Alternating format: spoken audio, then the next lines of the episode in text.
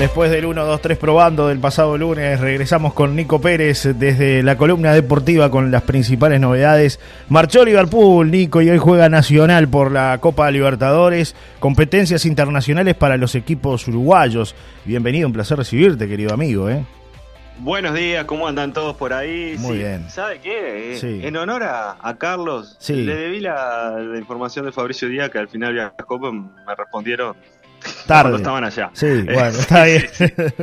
¿Qué va a hacer? No, Esas no, cosas pasan. Nico. Esas cosas, pasan. Pero en honor a Carlos, me quedé hasta la una de la mañana mirando un partido eh, malo de Liverpool. Sí. Eh, la verdad que fue, fue muy malo. Eh, Sebastián Brito fue lo mejor, el arquero, que si no hubiese sido por él, Era una goleada. eh, Independiente del Valle le pudo haber marcado más goles. Claro. Más goles en, en una segunda fecha de fase de grupos de Copa Libertadores. Que realmente, eh, claro, es, es lo que pasa en estos torneos internacionales. Sí. la experiencia también es fundamental en los equipos. Liverpool tiene varios jóvenes y los que tiene de mayor experiencia, como Rubén Bentancur, la verdad que está en el mismo nivel que Peñarol. No, no levanta. Poco, poquito y nada. Claro. Eh, pero claro, es, es un equipo que carece de juego aéreo. Entonces yo entiendo a Jorge Baba que por, por ese motivo también eh, lo tuvo tantos minutos en la cancha sin incidir, sin Claro. incidir en absoluto. Y después jugadores jóvenes que acá a nivel local andan muy bien, como Martirena, que ayer eh, no, no tuvo una buena noche. Es, es distinto, es jugar de, de visitante en Ecuador ante un equipo copero que de hecho jugó por copas internacionales 27 partidos como local y perdió solo uno. Solo un partido como local perdió Independiente del Valle, Sí. que bueno, ganó 2 a 0, ganó bien y ahora se le, se le complica a Liverpool porque deberá eh, sacarle puntos a Argentinos Juniors, eh, tiene cero unidad y está último. Así que bueno, vamos a ver. Hoy, hoy juega Argentinos y Corinthians. Eh, pero está complicada para Liverpool. Está complicada. La verdad que la situación no es fácil para el equipo de Jorge Baba. Sí. Hoy juega Nacional. Sí, eh, Este antes hay, hay que decir, Nico, que Independiente del Valle es un rival duro también porque ha llegado No, siempre a las definiciones, ¿no? Ganadas. Claro, por eso te digo, no es un equipo que, que no es que jugaron contra el último de la tabla de, de- de Ecuador. No, no, o sea, jugaron contra un equipo fuerte, importante. Pero eh, además, eh, eh, no es que, que lo diga desde un lugar de, de- de crítica a, a Liverpool, es que no es solo Liverpool, es el fútbol uruguayo. Claro, el reflejo Los del fútbol uruguayo. uruguayos no pueden armarse un plantel fuerte para una competencia internacional, porque tienen que vender jugadores. Claro, Fabricio Díaz está en en la mira de Barcelona. ¿Se creen que lo va a poder aguantar No, Liverpool? no, es muy difícil. Y eso que Palma aguanta jugadores Sí, dentro sí, de todo. Sí. Es uno de los equipos que se da el gusto de quedarse con algún jugador seis meses más, Claro. una temporada más. Claro. Pero no mucho más de eso, porque no, no dan los números. Es muy cierto. Eh, el fútbol uruguayo es un fútbol exportador de jugadores.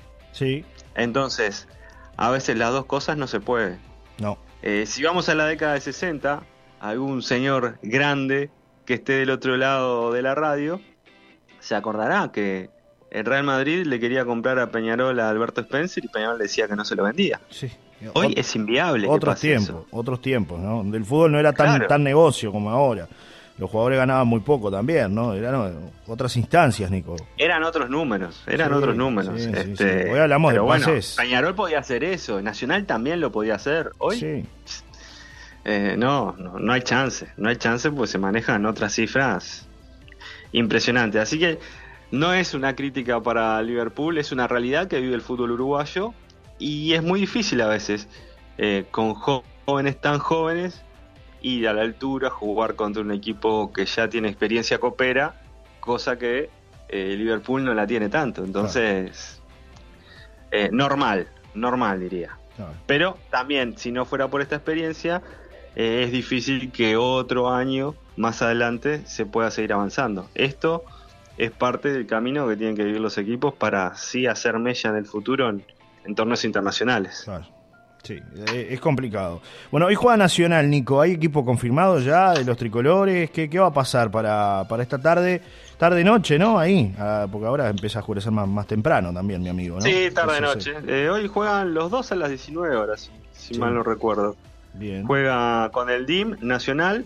No hay equipo confirmado, porque viste que ahora los equipos lo están confirmando Sí, sí, sobre la hora. sobre, sobre el pucho, pero básicamente en Nacional podría ir Zavala de titular, Zavala por un lado, Treza por otro, y adelante va a ir el Colo Ramírez. Mi duda es si Álvaro Gutiérrez eh, mantiene a Gastón Pereiro en la oncena titular. Claro. Debido al rendimiento Lozano va a que ha estar tenido, porque ¿no? está recuperado del otro día que salió, así que va a estar Lozano por un lado, va a estar Cándido por otro, va a estar Noguera y no descarto que, que esté Polenta también. Sea titular Polenta hoy. O Sí, usted a la sí, orden. sí, sí. Bien, Sí. bien, bien. Sí, a la orden está seguro. Yo no descarto que sea titular Polenta. Perfecto, perfecto. Por la experiencia para este tipo de partidos contra Independiente Medellín, el DIM.